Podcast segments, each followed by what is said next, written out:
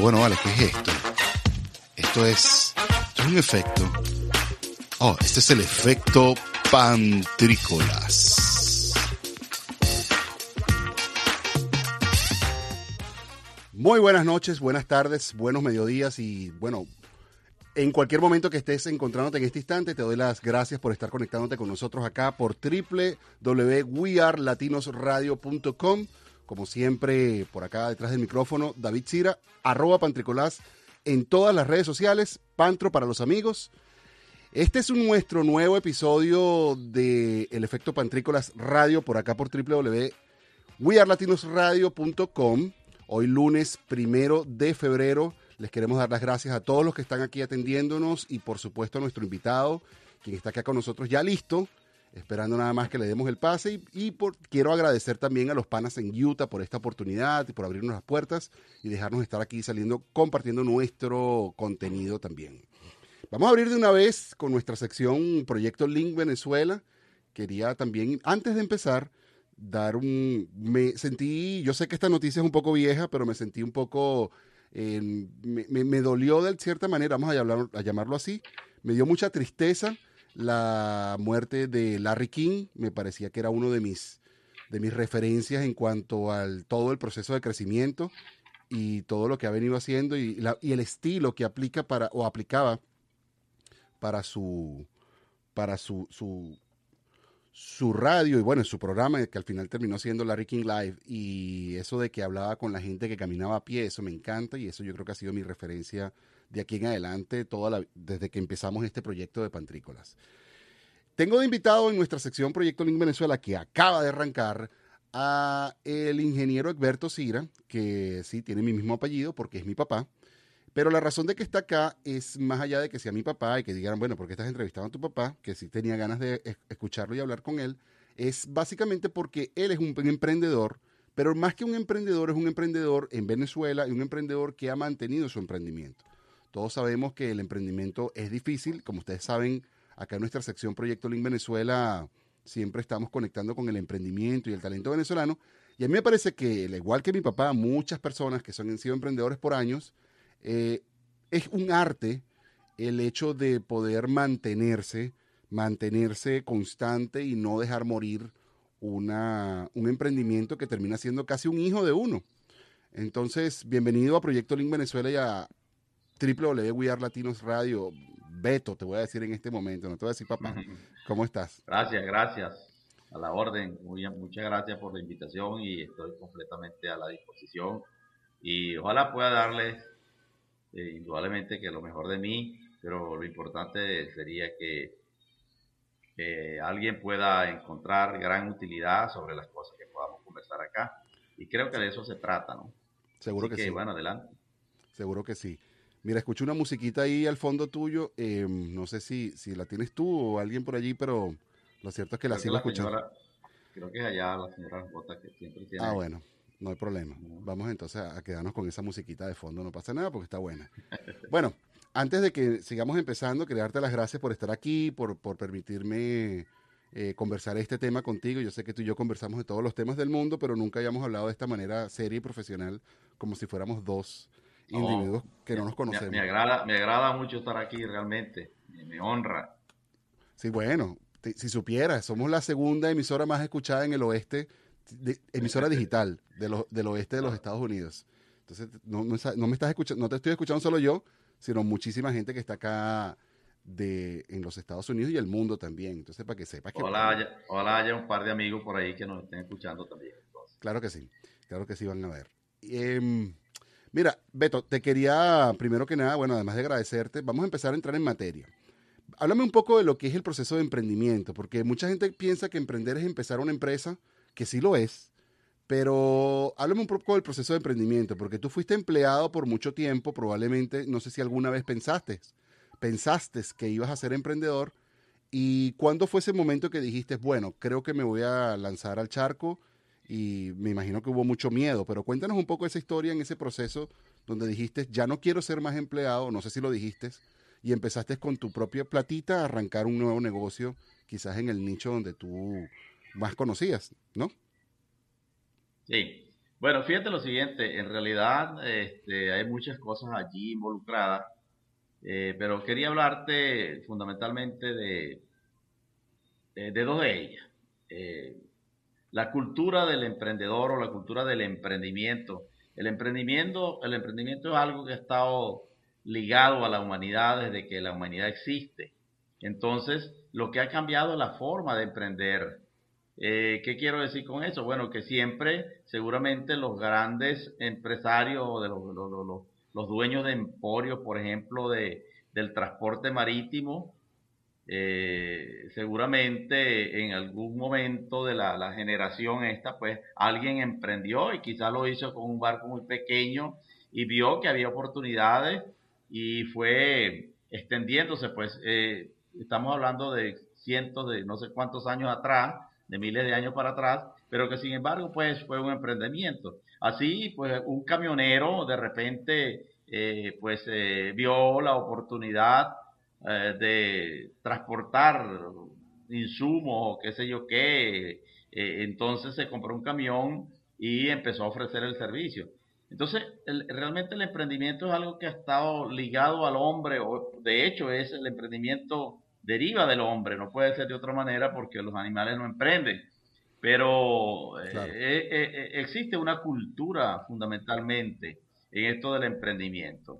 Y si nosotros vamos al entorno de la, de la cultura, este, pues es aquello que todo pues, que favorece el, el desarrollo de proyectos y lógicamente, pues independientemente la, para fundar una actividad, un proyecto, una empresa, etcétera. Entonces, hay lo que se denomina el emprendedor empresarial. De allí, de ese entorno, ¿verdad? Eh, cultural, viene la parte eh, poco más específica que sería el, emprendedor empresarial. Pero déjame contarte que eh, realmente en tiempos cuando yo recibí mi educación, al hombre lo preparaban para que fuese empleado de una empresa, ¿verdad? Y esa era la formación que recibíamos eh, los de mi generación para que fuesen empleado de una empresa, ¿verdad? O fuese funcionario del gobierno o, para algo bien específico. Nunca se le, se le dio al, al hombre la formación para que eh, hiciera una empresa ni tenía lógicamente, pero eh, con el transcurrir del tiempo, eh, siempre aquí es donde se presenta el dilema si el emprendedor nace o el emprendedor se hace. Y yo pienso que hay un 50-50, diría yo, por, por, establecer alguna, alguna relación, ¿verdad? Ciertamente hay gente que son emprendedores por naturaleza y que tienen una idea y sueñan con esa idea y a veces logran ponerla en práctica. Hay otros, eh, bueno, ahí, ahí, se cometen obviamente una cantidad de, de equivocaciones, para no llamarlo errores, y terminan pues muriéndose las ideas o sencillamente inviables eh, para convertirlo en un, en un proyecto y convertirlo luego en un negocio. Claro. Eh, sin embargo, yo te puedo decir que cuando trabajé por muchos años en, en empresa, eh, pues yo creo que siempre eh, tuve algo, la, la, la, la, sangre de emprender, porque cuando uno es emprendedor, no importa dónde esté, porque tú puedes emprender para los demás también. Y siendo empleado, siendo un, hombre de operaciones, de, de, de empresa, pudimos adelantar, pudimos soñar con algunos proyectos, llevarlos a cabo y ponerlos al servicio de la empresa. Sin embargo, ocurrió una cosa curiosa, eh, estando yo bastante joven, y es que la empresa me pone en manos del IESA, del Instituto de Estudios de, aquí en Caracas, y estuve estudiando ahí no sé cuántas semanas metido, era interno, por cierto, y, y lo que realmente nos enseñaban después eso lo, lo, entendí, lo aprendí, es precisamente cómo emprender. ¿Qué pasaba allí? Le daban las herramientas, ¿verdad? Le daban las herramientas a uno para que hiciera gerencia, para que hiciera las cosas mejor, para que concretara aquellas ideas y, que pudiera evaluarlas sobre todas las cosas. Entonces, ciertamente que eh, hay un poco de cada cosa. Se es emprendedor porque se, eh, se, nace con, de alguna manera, con esa vocación, ¿verdad? Y estoy hablando, lógicamente, pues, de un emprendedor de, de, de, empresarial. Es aquel que, pues, tiene una idea y esa idea la convierte en un producto o en algo útil o en algo eh, que realmente tenga un valor. Ese es el, realmente ese es el propósito, pues. Así que eh, ciertamente cuando... Ah, bueno, eh, después viene la parte interesante. Cuando... Porque resulta que el emprendimiento es una necesidad para el, para el mundo, para el país, para la economía, es una necesidad. Entonces, por ahí en la década del año 1960, ocurre que muchas universidades, eh, y particularmente en los Estados Unidos, empezaron a, a, pensar que al, en la necesidad de, de, de, darle las, herramientas al hombre para convertirlo en un emprendedor. Sí, sí, eso convertirlo en un emprendedor. Te iba a interrumpir allí porque, claro, evidentemente, yo no sé si en aquel, o sea, yo no sé si en los años anteriores se llamaba emprendimiento. Yo creo que emprendimiento es un término más nuevo, ¿no? Estaba aquí leyendo exactamente lo que... ¿No? Siempre fue emprendimiento. No. Bueno, por eso te hablaba del emprendimiento empresarial, del emprendimiento. Ciertamente lo que pasa es que ahora está como más de moda, pero realmente cuando hubo la crisis, una crisis económica muy fuerte, no la, más reciente, en los Estados Unidos, se, se preparó a la gente, ¿verdad? Se preparó a la gente para que empezaran a ser dueños de su propio negocio. De tal manera que eh, cuando hay una crisis económica, ¿qué es lo primero que aparece? El desempleo. Entonces, eh, se, se, elaboraron políticas, se desarrollaron políticas para que la gente buscara ser el dueño de su propia empresa o de su propio negocio, de tal manera que, pudiese ser, digamos, pudiese desarrollar su propio empleo. Él era el empleador y él era también el empresario. el desarrollo de las pymes, ¿no? El desarrollo de las pymes, de las pequeñas y medianas empresas que, que pudieran también ayudar en la economía directamente, ¿no? Porque yo creo que gran parte de las, las, pymes son que serían, que en principio yo me imagino que empezaron como empresas de servicio hacia otras empresas más grandes, terminó siendo como la mayor cantidad de emprendimientos empezaron en ese servicio. Ese es mi, lo, lo, que, lo poquito que he podido investigar. Y a propósito de eso, para los que nos están escuchando, les quiero dejar acá lo que sería el, em, por si acaso no lo tienen claro, como no, no lo tenía yo, y antes de hacerte la pregunta, disculpa que te interrumpí, es, es que el término emprendimiento proviene del francés entrepreneur, que significa pionero, que viene de la palabra pionero, y se refiere etimológicamente a la capacidad de una persona de realizar un esfuerzo adicional para alcanzar una meta, aunque en la actualidad se limita solo al uso a referirse a una nueva empresa, que empresa es otra palabra que, quiero conversar ahorita, y o, que, o, un, o un nuevo proyecto que inicia una persona o un grupo de personas. Por cierto, empresa es una palabra que viene de términos marítimos. Cuando uno se iba de un lado a otro, por ejemplo, cuando Colón salió de donde haya salido, sea Portugal o España, a, la India y llegó a América, él iba en la empresa de ir a la India. Es el término correcto. sí, es correcto, es correcto. Ahora fíjate lo siguiente, este, ¿me oye bien? Sí, sí, perfectamente, 100%. ok. Este, un emprendimiento puede ser de cualquier índole. En este caso nosotros estamos hablando de emprendimientos empresariales, pero puede ser una, cuestión política, puede ser una cuestión social, puede ser una cuestión económica, en definitiva.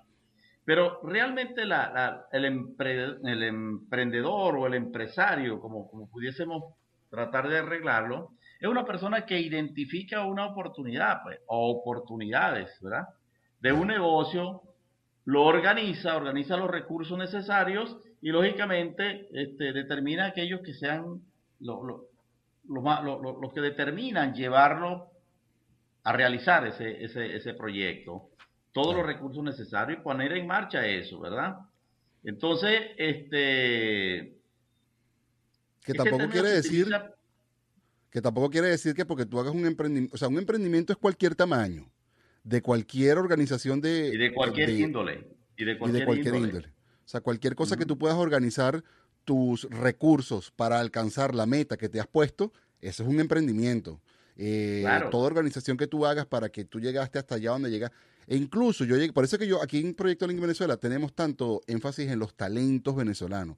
Porque decir, un cantante, un deportista élite, ellos también están haciendo un emprendimiento cuando usan sus recursos en el propósito de alcanzar la meta. Cuando un eh, eh, deportista élite se traza la idea de ir a las Olimpiadas, ese es su emprendimiento y ese es su esfuerzo hacia ir hacia allá. Y, hace su esfuerzo y pone sus recursos allí. Correcto. Sin duda alguna, pues.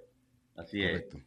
En todo caso, lo importante, o sea, pero por eso te decía que eso sería en, la cultura del emprendimiento, en el entorno, digamos, del emprendimiento. Pero cuando hablamos de emprendimiento, para ser un poco más específico, quizás el, el, punto que más suena hoy en día es el emprendimiento empresarial. Que empresarial, pero esto quiere decir un negocio, ¿no? Un negocio. Entonces, esto cobra, esto cobra mucha importancia porque en esos tiempos que hacíamos referencia, yo te decía que eh, en el año 1960 creo que empiezan las universidades de los Estados Unidos a dotar de herramientas a los estudiantes para que fuesen más este, preparados en el término de cómo manejar una idea. Pero un emprendedor es aquel que, identifica la oportunidad, que identifica la oportunidad de negocio, organiza los recursos, ¿verdad? Los recursos necesarios para ponerlos, para poner ese emprendimiento en marcha, fundamentalmente. Ahora, déjame decirte una cosa. Eh, un emprendedor eh, no es aquel que tiene el dinero en el bolsillo y sale a buscar una idea. La cosa ocurre al revés. Un emprendedor es aquel que está viendo ideas, está buscando ideas para desarrollarlas, evaluarlas y realmente organizar los recursos y entonces pues echar a andar esa idea. Okay. Entonces me surge una pregunta, me surge una pregunta. Es una pregunta que yo la ya la respondiste y yo la tengo clara. Pero entonces, este, ¿qué es primero, la idea o el dinero? ¿O tú no necesitas dinero cuando tienes una buena idea? Eh, no, el, o sea, no necesitas tu dinero. está bien. Escúchame, siempre se requieren los recursos, pero esa no es la prioridad del emprendedor. El emprendedor es alguien que está buscando, que está pendiente de la oportunidad. Por ejemplo, ¿qué te puedo decir? Eh, hay cosas que surgen. Hay un campeonato mundial de fútbol. Ya. Y ¿te acuerdas de aquella cosa que sonaba? se ponía una, una, una la bubucela, la, la, la, bubucela. La bubucela. Quien, quien se ingenió la bucela para ir a ese sabía que ese era un proyecto que podía pegar muy bien, pero que tenía que tener claridad de la idea, pero también claridad del beneficio que tenía que dar. O sea, determinar cuánto iba a requerir, cuánto era esa inversión y cuánto debería recuperar. Pero sin embargo, eso tenía un tiempo limitado, un mes, mes 15 días, eh, perdón, tres semanas, cinco semanas, no sé. Pero entonces, Fíjate que es una idea y que todo el mundo tocó una bubucela y sin embargo después desaparecieron. Lo que quiere decir es que quien tuvo esa genial idea, que hacía ruido y tal, la tuvo por un solo campeonato, eso desapareció. Sí, bueno, eso es. Entonces, mermó, mermó, la fuerza con la que se vendió. Por ahí se venderán bubucelas, pero ya no es lo mismo. Sí, pero, pero exactamente, seguramente. Entonces, eh, eh, ahí está el punto, pues. Entonces te decía que, eh, por ejemplo, el, el, emprendimiento es una necesidad. Y eso es emprendimiento. Fíjate que hiciste un punto allí que me llevó a una pregunta inmediata. ¿Eso se llamaría emprendimiento o se llamaría oportunismo? O, una, un uso de una oportunidad. O ambas cosas. O sea, oportunismo. Pues. Bueno, es que, es que, es que, es, que no, hay, no hay emprendimiento si no hay una idea. Por ejemplo, pero una idea puede ser cualquier... tú puedes tener, tú puedes llegar por alguna razón a trabajar, a tener una empresa, o la familia puede tener una empresa que eh, ha alcanzado su madurez. Una empresa alcanza su madurez cuando está estable, pero que no tiene grandes avances, no retrocede mucho, pero tampoco avanza. Entonces se está quedando como allí, tú sabes. Entonces, pero de repente tú, por un proceso de reingeniería, logras que esta empresa se reenfoque y entonces tenga una nueva este, una nueva vida, una nueva eh, opción, entonces, empieza a producir más, empieza a generar más, etcétera, digamos, un nuevo aliento. Eso también es un emprendimiento, ¿verdad? Sí. Eso también es un emprendimiento, ¿ok? Sí. Así que... 100%, eh, eh, fíjate lo siguiente, yo te decía, y quiero, quiero insistir en esto porque es bien importante, que emprender es una necesidad, una necesidad de la humanidad, pero es una necesidad de Estado también.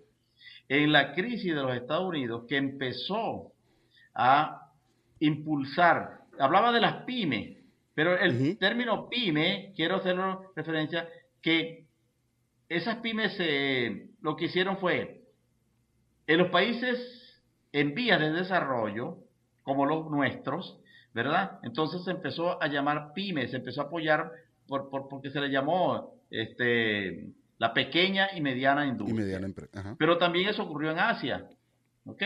Donde empresas pequeñas empezaron a desarrollarse, pero al fin y al cabo eran emprendimientos de gente, ¿verdad? Por razones de economía, por razones de situaciones de, que vivían en el país. Entonces fíjate lo siguiente lo que ocurre, ¿no? Cuando hay una crisis económica como esa que te hacía referencia en los Estados Unidos, indudablemente que las fuentes de trabajo empezaron a bajar, ¿verdad?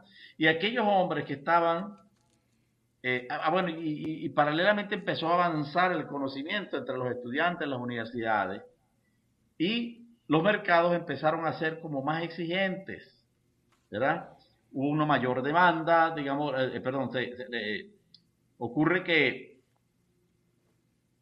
también coincide con la globalización, ¿verdad? Claro. Y el mercado demanda profesionales calificados, capacitados, multidisciplinarios y competentes. O sea, están pidiendo absolutamente de todo. Pero de todo.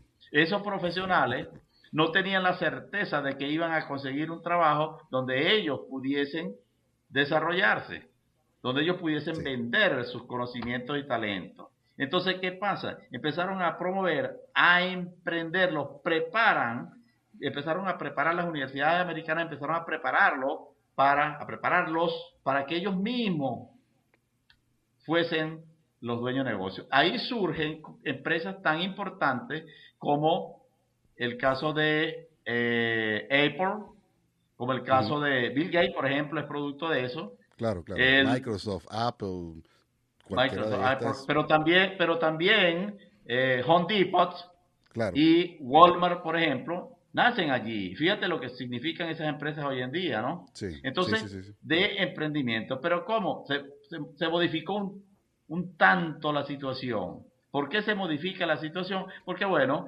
anteriormente, como yo te decía, a nosotros nos formaron para ser empleados, para ser gerentes de una empresa, pero no, pero no, no, no nos preparamos para hacer nuestro propio emprendimiento.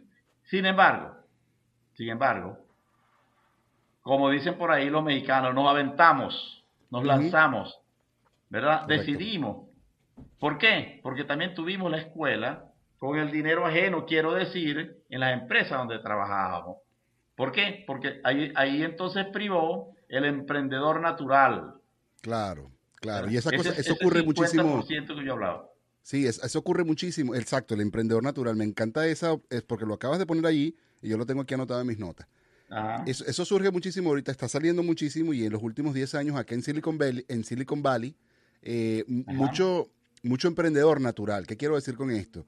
Hay trabajadores que están en las empresas de tecnología, llámese Apple, llámese Microsoft, llámese eSport, lo que sea, y ellos aprenden, ellos aprenden una, ellos se dan cuenta de que existe una necesidad interna y mucho más allá de, son, son bien, bien, bien listos, porque mucho más allá de, crear la solución y darla directamente como empleado, se generan la solución por fuera y hacen el emprendimiento para venderla y ser ellos entonces el proveedor de la solución. Exactamente. no una solución interna. así es, así es, así es. Y se benefician los dos.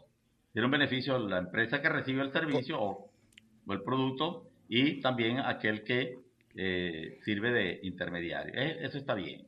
Y, mucha, y muchas de estas empresitas pequeñas que terminan haciendo de la necesidad de una, o sea, que son como por decirte, era el programador de, de, alguna em, sección de Apple. Y él encontró un problema en Apple en esa sección donde él estaba. Más allá de dar la solución como empleado, se va a su, a su cochera, se mete un rato en los fines de semana a trabajar en una solución y después le vende la solución a Apple. Apple le compra la solución y al final del día termina Apple consumiendo y se compra la empresa entera y, te pone allí a ser el, director de esa. Lo, que venga después no se sabe. Ahora fíjate, eh, yo conseguí una definición que me gustó mucho. Dice que un emprendimiento, ¿verdad? Eh, emprendimiento significa tomar acciones humanas, claramente, ¿verdad? Creativa para construir algo de valor a partir de prácticamente nada. ¿Qué quiero decir? ¿Qué, qué, interpreto yo aquí de esta definición? Que realmente lo importante no es cuánto tú tengas en el bolsillo. Lo importante es que tú tengas una idea, captes una idea, una oportunidad que se presentó, la analice, tenga la capacidad para analizar, tenga las condiciones, digamos, los requerimientos o los, los requerimientos personales que te permitan. ¿Por qué? Porque también el emprendedor debe tener un mínimo de requerimientos personales. Por ejemplo, debe tener visión, debe tener pasión por lo que por lo que vio, por lo que quiere, por lo que, por lo que desea, ¿verdad? También debe tener compromiso, compromiso con, con terceros, con él mismo, con la familia, en fin. Debe tener una gran disposición a tomar riesgos calculados. Este, este es el punto duro, porque aquí tú, una idea se analiza, se ve, etcétera, etcétera, pero muchos proyectos no llegan a su final porque sencillamente les hizo falta, y yo trabajé en uno de ellos, le hizo falta o hizo falta la disposición a tomar el riesgo calculado. Si no hay la disposición de tomar el riesgo, no hay avance. ¿Me explico? No hay avance. Hasta ahí llegó el proyecto, ¿verdad? Entonces, es importante esa disposición a tomar los riesgos calculados. ¿Entiendes? Entonces, debe haber la capacidad, un emprendedor tiene que tener la capacidad de transformación, ¿ok? La capacidad de cambio y la capacidad de innovar. Esos elementos, esos elementos que uno puede identificar. Ahora, claro está que cuando uno es el, el, cuando uno es el emprendedor natural, sí las tiene, pero no las conoce. Yo diría que hay algo más importante. En un emprendedor debe haber perseverancia. La perseverancia, yo la, yo recuerdo que yo siempre decía estas cosas en un momento. Yo decía que la diferencia de alguien que se debe, que se pueda llamar emprendedor o empresario, es como que te fuiste. No, aquí estoy. Ok, perfecto. es como, es como aquel, o sea, si nosotros comparamos a una persona sin, sin, quitarle méritos a nadie, eh, que siembra eh, hortalizas que se cosechan en tres meses, con uno que siembra árboles para madera. Entonces, aquel hombre que siembra, lógicamente, eh, hortalizas, su exposición al riesgo es mucho menor.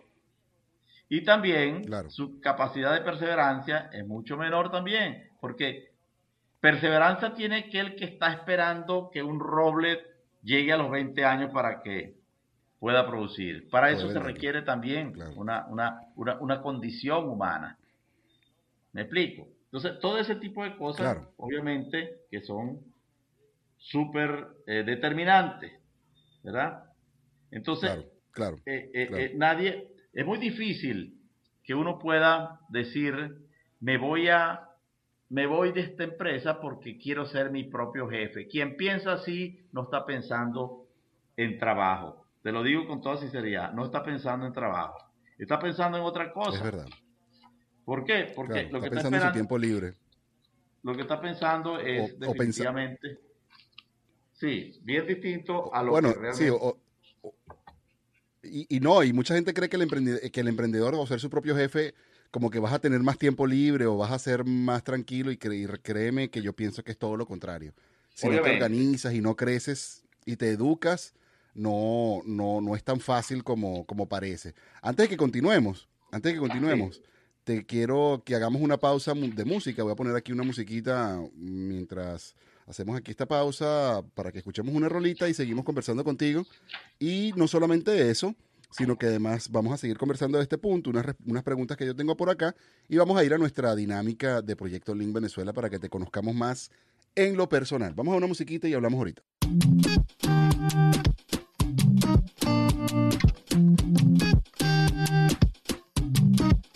Mis ojos son para ti.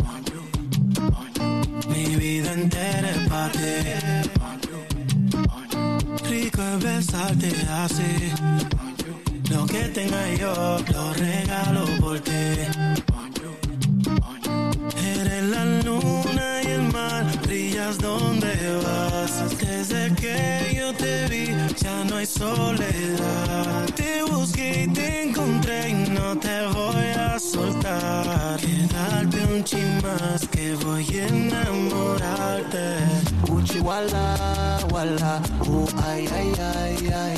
Uchi wala wala, oh ay ay ay ay. Uchi wala wala, oh ay ay ay ay. Uchi wala wala, oh ay ay ay Chihuahua, olvídate, no pienses mañana. Tú quieres, yo lo noto en tu cara. Cuando este loco empieza, no para. Sudando contigo, dando castigo. Yo quiero darte un besito en el ombligo. Yo voy pa'lante, tú vas pa'lante. Y tengo el truco para quitarte el estrés. Toda esa grandeza, tu boca sabe a fresa. Rico cuando me besa. Natural no estás hecha. Toda esa grandeza, tu boca sabe a fresa. Rico cuando me besa. Natural no estás hecha. Ay, ay. Uchi wala, wala. Uh, ay, ay, ay, ay.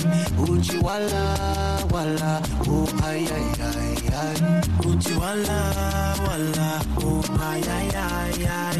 Uchi wala, wala. Uh, ay, ay, ay, ay. No matter how cloudy life get, girl, I can see you. The way we make love, I can't forget, making me need you.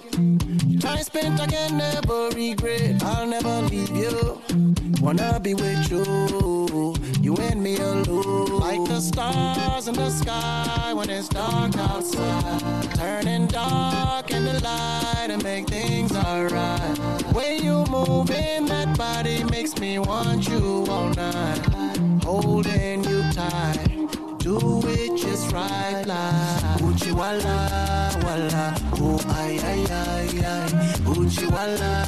Wala, oh ay ay ay ay. Uchi wala. Wala, oh ay ay ay ay. Uchi wala. Wala, oh ay ay ay ay. Yeah, and cerca, Nicky Nicky Nicky Jam, Mafio, Ya tú sabes cómo va.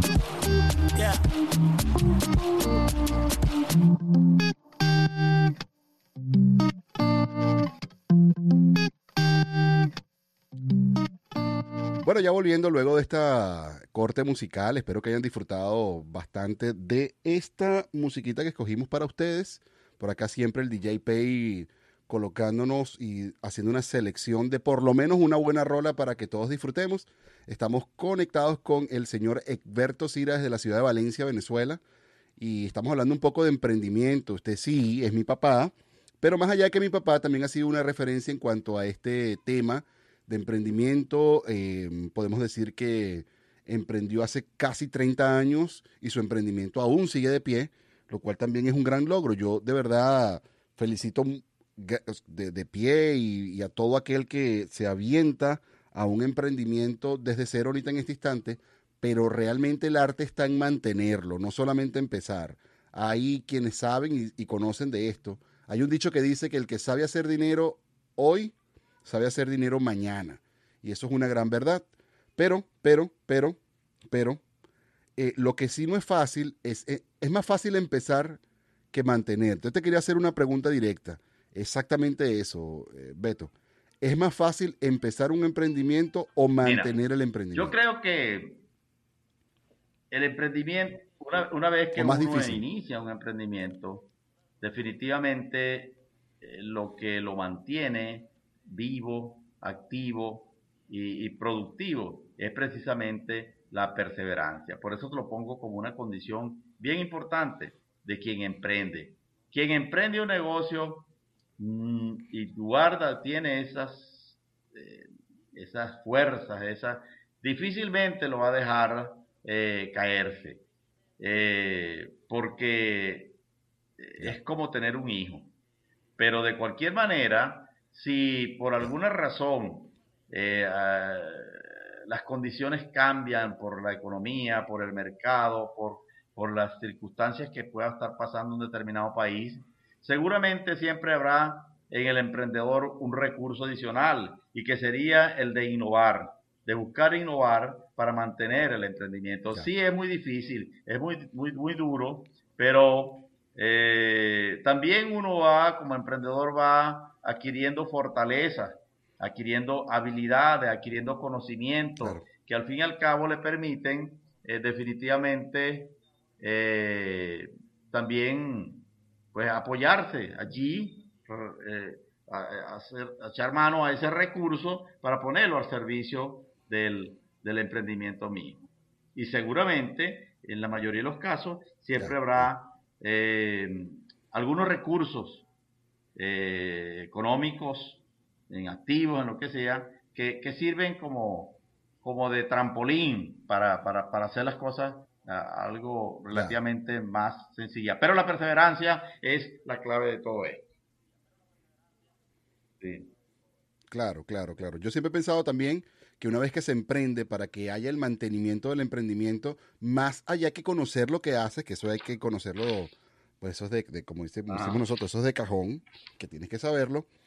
Ah, tiene que haber también un, un proceso de crecimiento como profesional. Es decir, tú como emprendedor no te puedes quedar toda la vida siendo el que está detrás del emprendimiento. No. Tiene que haber un proceso donde tú eres el que estás detrás del emprendimiento, pero ya esto tiene que ser o replicable o por lo menos que tú puedas darle, eh, ¿cómo se dice? Eh, depositar la confianza en alguien más para que se pueda eh, ejercer por alguien más y que no seas tú el que después ya eres un esclavo. O sea, no es lo mismo ser el panadero. Si tú eres, montaste una panadería, entonces tú vas a ser panadero, además vas a ser el que atiende al frente, además eres el de la caja. no, no, no, no, hay que delegar hasta el punto donde tú no seas más el panadero. Hay un tema ahí.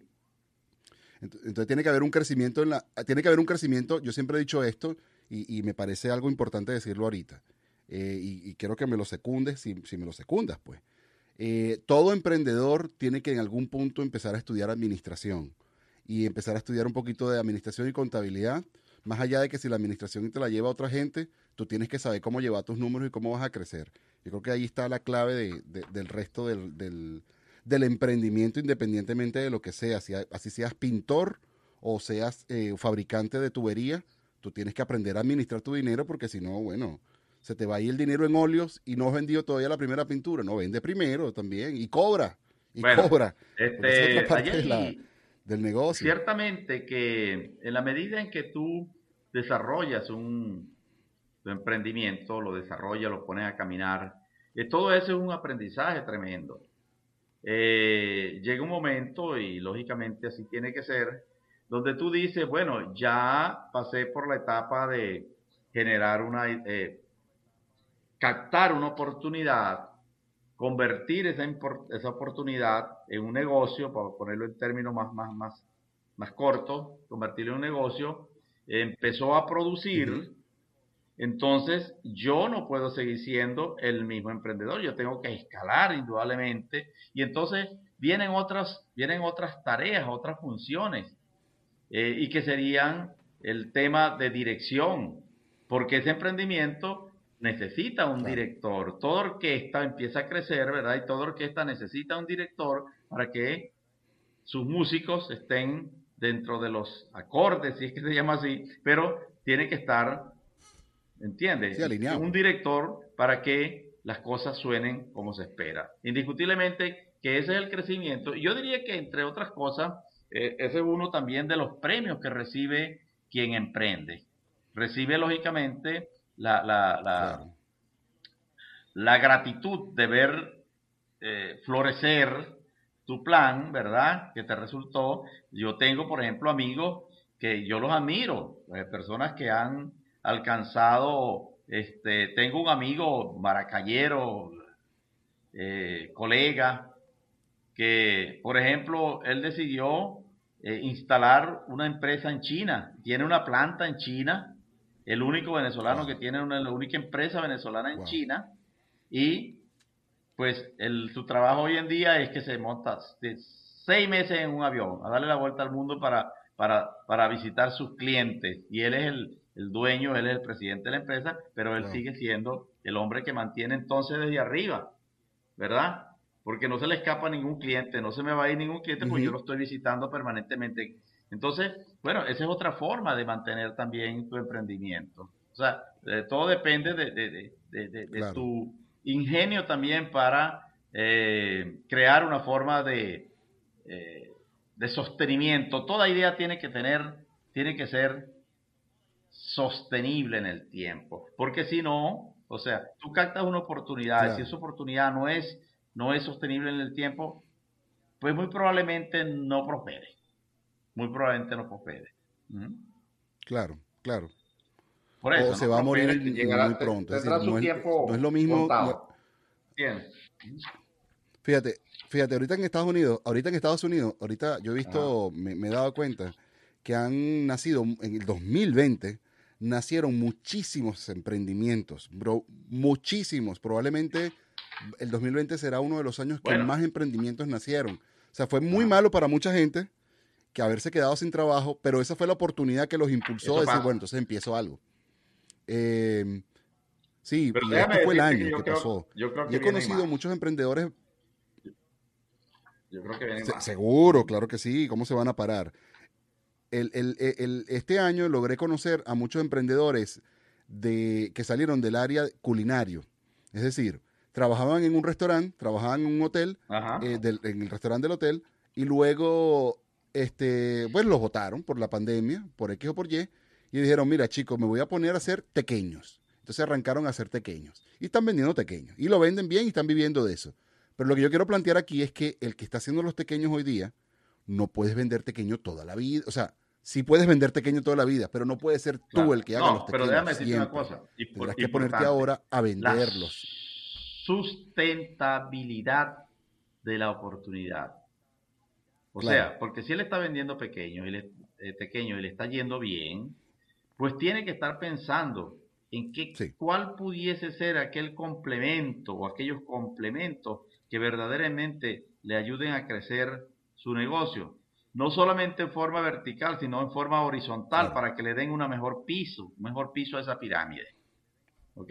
Entonces, ojo, ojo con eso, ojo con los emprendimientos de esa naturaleza, porque tienen que ser sustentables en el tiempo, tienen que mantenerse. Y ahí es donde está el emprendedor.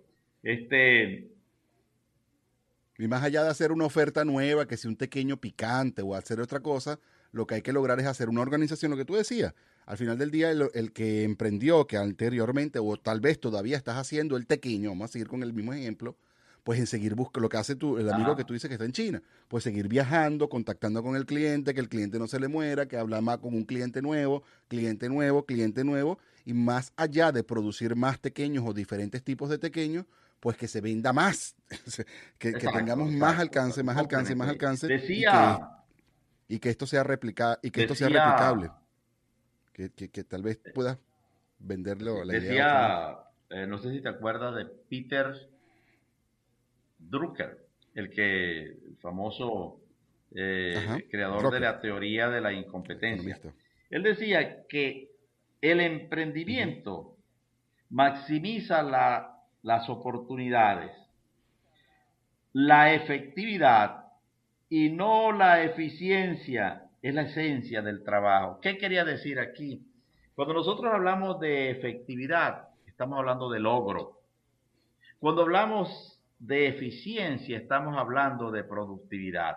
Entonces él dice, el emprendimiento es maximizar las oportunidades, La efectividad y no la eficiencia es la esencia del trabajo. Fíjate cómo cambia, cómo, cómo cambia ese juego de palabras, me encanta porque eh, precisa con bastante eh, fineza. No sé si hay mucha fineza en, ese término, porque y hace la diferencia. Dice que la efectividad, la efectividad significa el logro, ¿verdad? Después trabajaremos en la productividad, que sería la eficiencia, ¿verdad?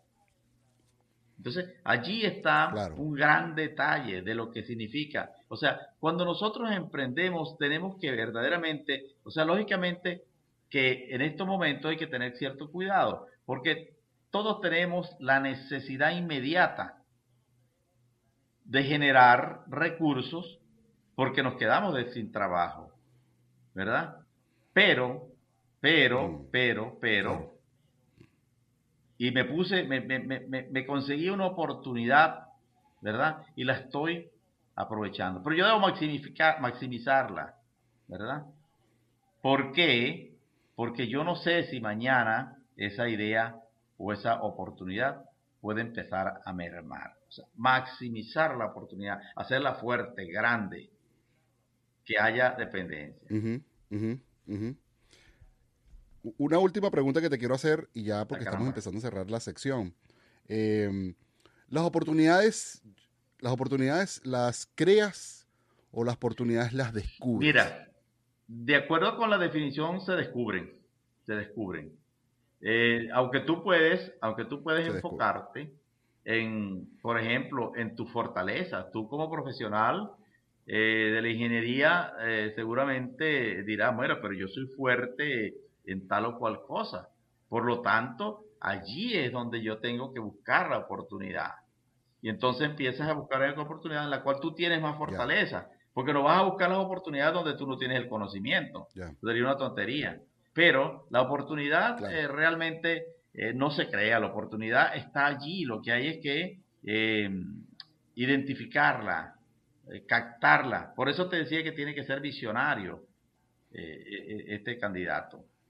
Pero es, es, es, es, una cosa verdaderamente que aunque está, que ahorita está como medio de moda, eh, creo, creo que eh, si la si la estudiamos y si vamos más allá, y las universidades están participando mucho de eso. Y siendo las universidades, ¿por qué? Porque hay un resultado previo. Ya sabemos que en aquellos años muchas cosas ocurrieron. Y entonces, pues también eh, eh, este, en, esta oportunidad, puede, en este momento pueden haber oportunidades por allí que, aunque creamos que no, allí están. No, claro, claro. Creo que, creo que hay más oportunidades cuando hay crisis que cuando hay las cosas están más estables, las cosas están como más difícil de entrar. Pero cuando hay crisis, definitivamente cualquier eh, cositas novi, sobre todo en un mercado como el venezolano, cualquier cosita nueva que, represente esnovismo va a ser muy, muy, muy oportuno. Pero hay más riesgos. Hay más riesgos. Hay más riesgos. También, claro, obviamente. Ahora sí, este, entrando ya en la recta final, quiero que nos dejes entonces un buen consejo para aquellos que están, mira, los que ya emprendieron y tienen rato emprendido, los que están emprendiendo en este instante tienen poquito y los que están así que empújame que quiero emprender. Tal vez ese que está en empújame que quiero emprender eh, es el que está de alguna manera en la peor condición porque no tiene una definición todavía clara. Pero entonces, vamos a, repartir las proporciones. Aquel que tiene en una escala, ¿verdad? De 0 a 100, si yo tengo un 10% de emprendedor nato, sin duda alguna que aquel que tiene 20 o tiene más, tendrá una condición superior a mí. Pero hoy en día, hoy en día, donde el profesional tiene una preparación bastante eh, buena, tiene unas condiciones muy superiores eh, sencillamente, tiene que enfocarse en la búsqueda de la oportunidad, en la búsqueda de la oportunidad. Y en los que ya están sobre la oportunidad, yo les digo, innoven. Hay que ir a la innovación, hay que ir a la reingeniería, hay que ir a, explotar aquellas, aquellos conceptos que de alguna manera ponen ese bien o ese servicio de una manera más cerca del consumidor. Entonces, todos tienen, todos tienen, todos tienen, eh, digamos, la oportunidad de hacerlo, tienen la condición de hacerlo. Es cuestión de que realmente eh, se den cuenta dónde, nos, dónde estamos parados y desde allí, entonces, eh, empezar a trabajar desde allí. ¿Qué condición tengo yo? Bueno, yo tengo estas cualidades, yo tengo esto, yo tengo aquello. No tengo plata, no se preocupe. No tiene plata, no hay, pero los bancos tienen. O sea, muchas veces nosotros ponemos como condición el hecho del dinero. Yo te voy a decir una cosa, y tú sabes, porque bastante veces lo he dicho. Yo no es que tenga mucho dinero, pero yo te aseguro que todas las cosas que yo he hecho en mi vida profesional las he hecho sin dinero. Con la confianza, ¿verdad? Sí. Con la, con la, con la. Sin dinero tuyo. Sin dinero tuyo. Con la confianza con la fe, sin dinero tuyo, con la esperanza y la perseverancia. Nadie te va a venir a dar un crédito a ti si tú no vas, si tú mismo no estás convencido de lo que vas a hacer. ¿Me entiendes? Si tú sabes que estás convencido de que vas a hacer algo, tú vas a presentar un proyecto que tiene aristas por todos lados. Salió por aquí, aquí está. Salió por allá, aquí está. ¿Me entiendes? Entonces, el dinero es un recurso importante, pero el dinero lo tienen los bancos. Porque si yo tuviera dinero, ¿para qué me voy a poner a buscar oportunidades? ¿Verdad? De esta manera que.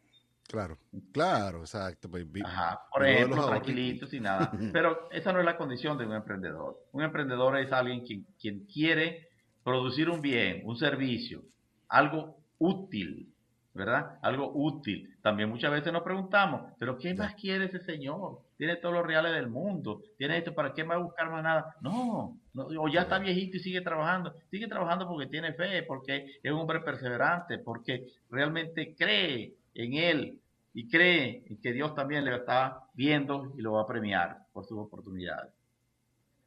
¿Me explico? Claro, claro, claro, claro. No, no, definitivamente. Y es que el emprendimiento no tiene edad. Como se decía que no importa el momento en que tú fuiste empleado y algún día descubriste que esa era tu pasión, llévalo adelante y, y, apasionate sobre eso. Una de las cosas más importantes de todo emprendimiento es la pasión. Tienes que enamorarte de lo que estás haciendo.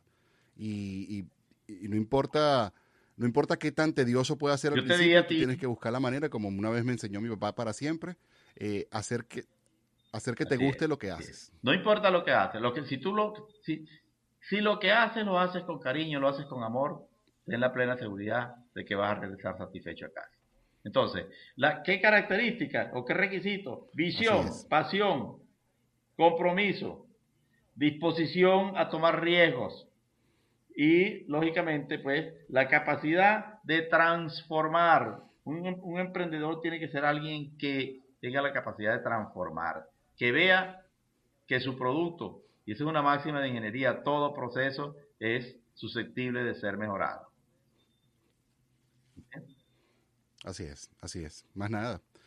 Bueno, eh, te voy a decir, Beto, muchas gracias por tu tiempo, muchas gracias por esta masterclass que nos diste de un poco de emprendimiento y de aprendizaje, sobre todo para los que estamos emprendiendo en este momento y que necesitamos ese apoyo, esa idea, porque los días difíciles vienen, siempre hay en toda la vida.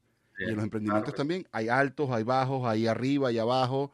Y es bueno que tengamos el, apoyo de gente que nos diga tranquilo, eso pasa, sigue adelante, sigue adelante, sigue adelante y ya vas a resolverlo. Bueno, ahora sí, vamos ahorita, sí, ahora sí, vamos a entonces de nuevo a despedirte. Muchas gracias, Beto, por estar aquí con nosotros. Gracias, gracias. No, para mí, para mí es un placer. Estuvo con nosotros el ingeniero, el ingeniero Egberto Cira y nos estuvimos hablando un poco de emprendimiento. Vamos ahorita con nuestra conexión, nuestra microdosis de salud con el doctor Juan Jaramillo. Muchas gracias y nos estamos viendo. Gracias.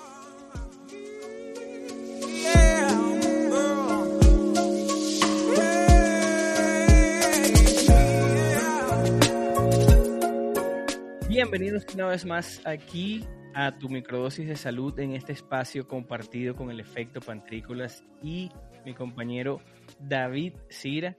Por supuesto, un saludo a todos ustedes de We Are Latinos Radio que nos escuchan. David, cuéntanos un saludo aquí. ¿Cómo estás? ¿Cómo está, doctor Juancho? ¿Cómo le va? ¿Qué tal? Saludos desde acá. Cuéntanos, ¿qué nos trajiste este día?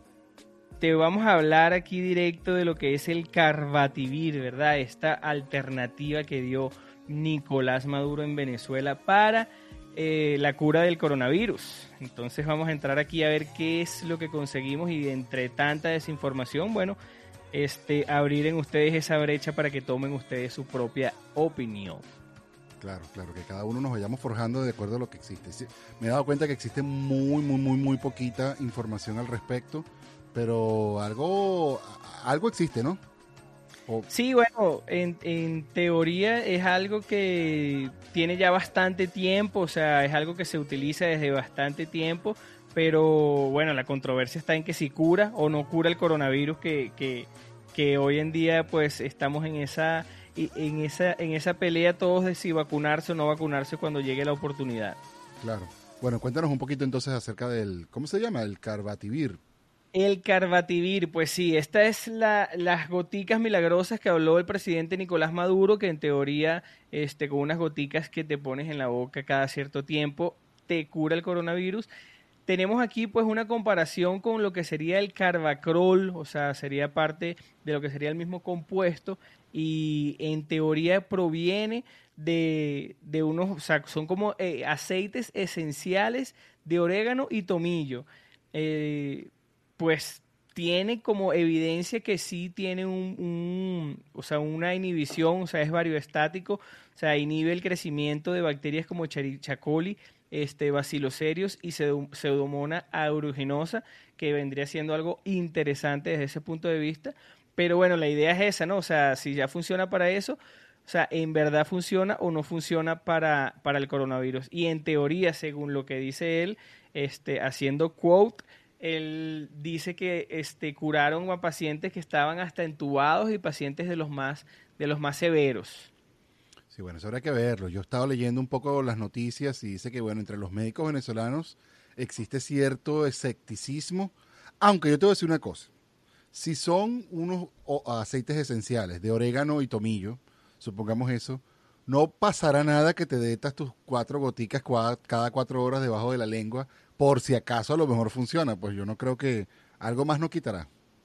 eso, eso, eso es importantísimo lo que tú dices, porque eso es lo que uno siempre tiene que darse cuenta. Bueno, tienes una alternativa nueva a lo que verdaderamente creemos y tenemos evidencia de que funciona y que va a funcionar.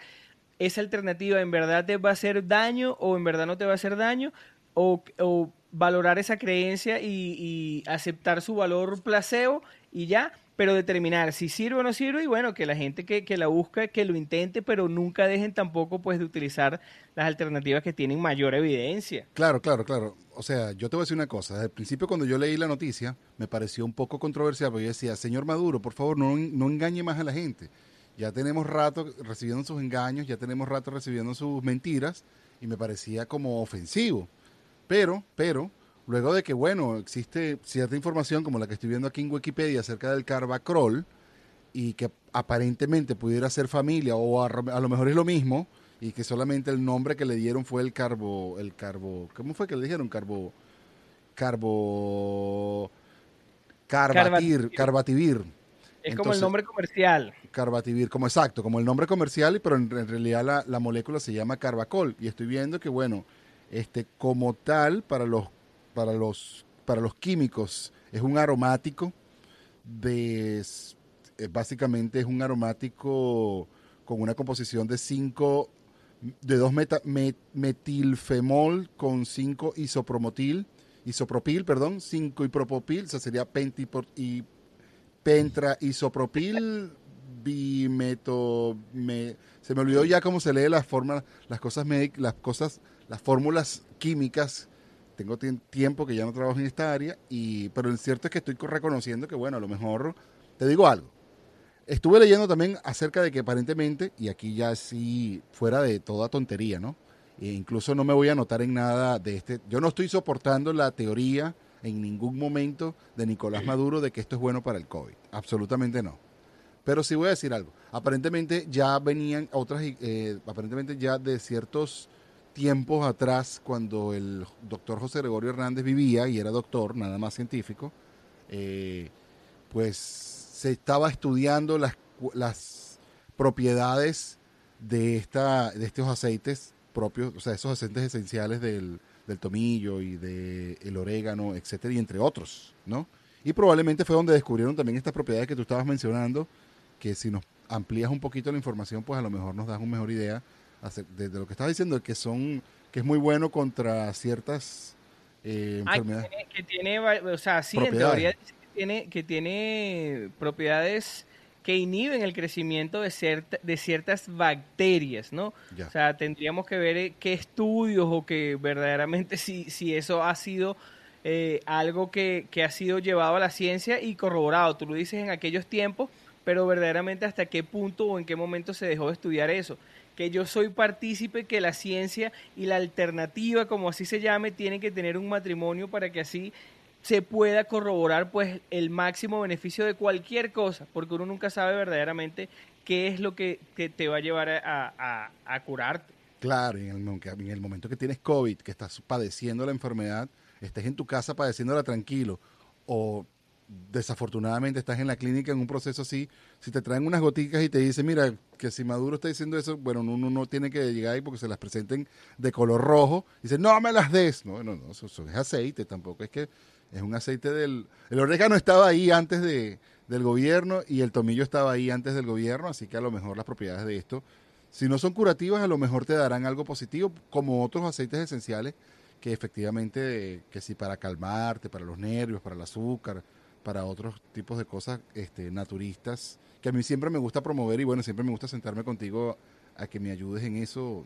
de cómo promover el uso de productos naturales en mi vida y en cómo pues eliminar tanto químico y utilizar más la bueno que obviamente esto es un químico no pero tanto químico procesado y utilizar más lo, las infusiones y los y los aceites no lo natural sí o sea lo, lo, que más se asemeja a nosotros o sea no nada nada de esas cosas creadas por uno mismo que a veces van tapando van tapando van tapando unas cosas pero al final pues es, es peor eh, a la larga todo. Y aquí es, eh, o sea, bueno, indiscutiblemente desde que comenzó todo se ha dicho que se, que se quería tomar, se podía tomar cloro, salió diciendo Trump, y hay personas, eruditos y personas que verdaderamente creen fielmente que tomándose ciertas cosas de cloro, de hipoclorito de algo, al algo también es cura.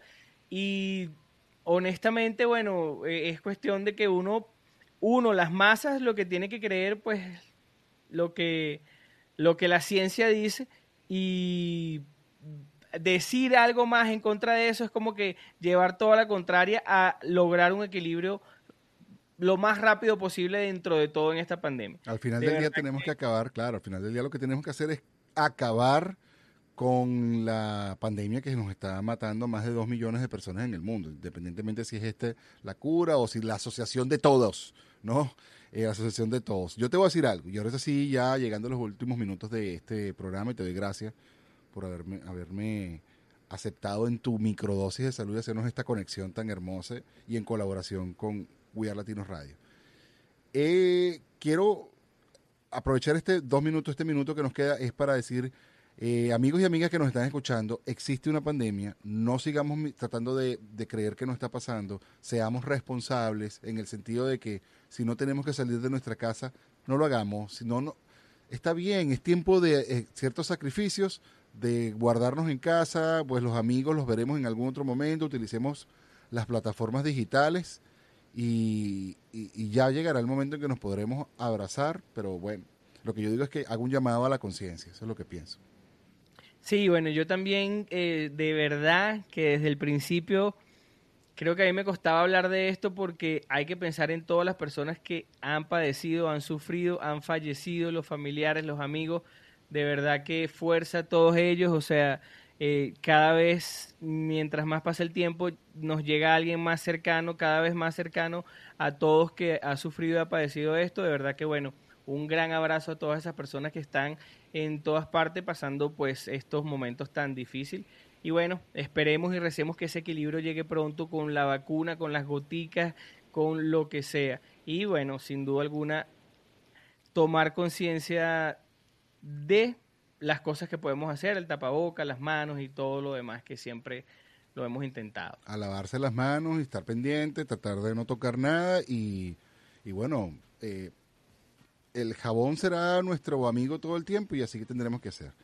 Cuídense, pásenla bien, cariño, fraternidad. Recuerde seguirnos en todas las redes sociales como arroba pantricolás, arroba doctor, así la palabra, doctor Juan Jara con el doctor Juan Jaramillo y por supuesto ahí va a poder encontrar también su microdosis de salud en toda la red de podcast. Este episodio también va a estar con ustedes o para ustedes en repetición en nuestro YouTube Efecto Pantrícolas y por supuesto en nuestro podcast eh, Efecto Pantrícolas, el podcast nocturno de El Efecto Pantrícolas en todas las redes de podcast como Spotify, Apple Podcast, etcétera. Cuídense, pásenla bien, cariño y fraternidad. Bye bye. Bye bye.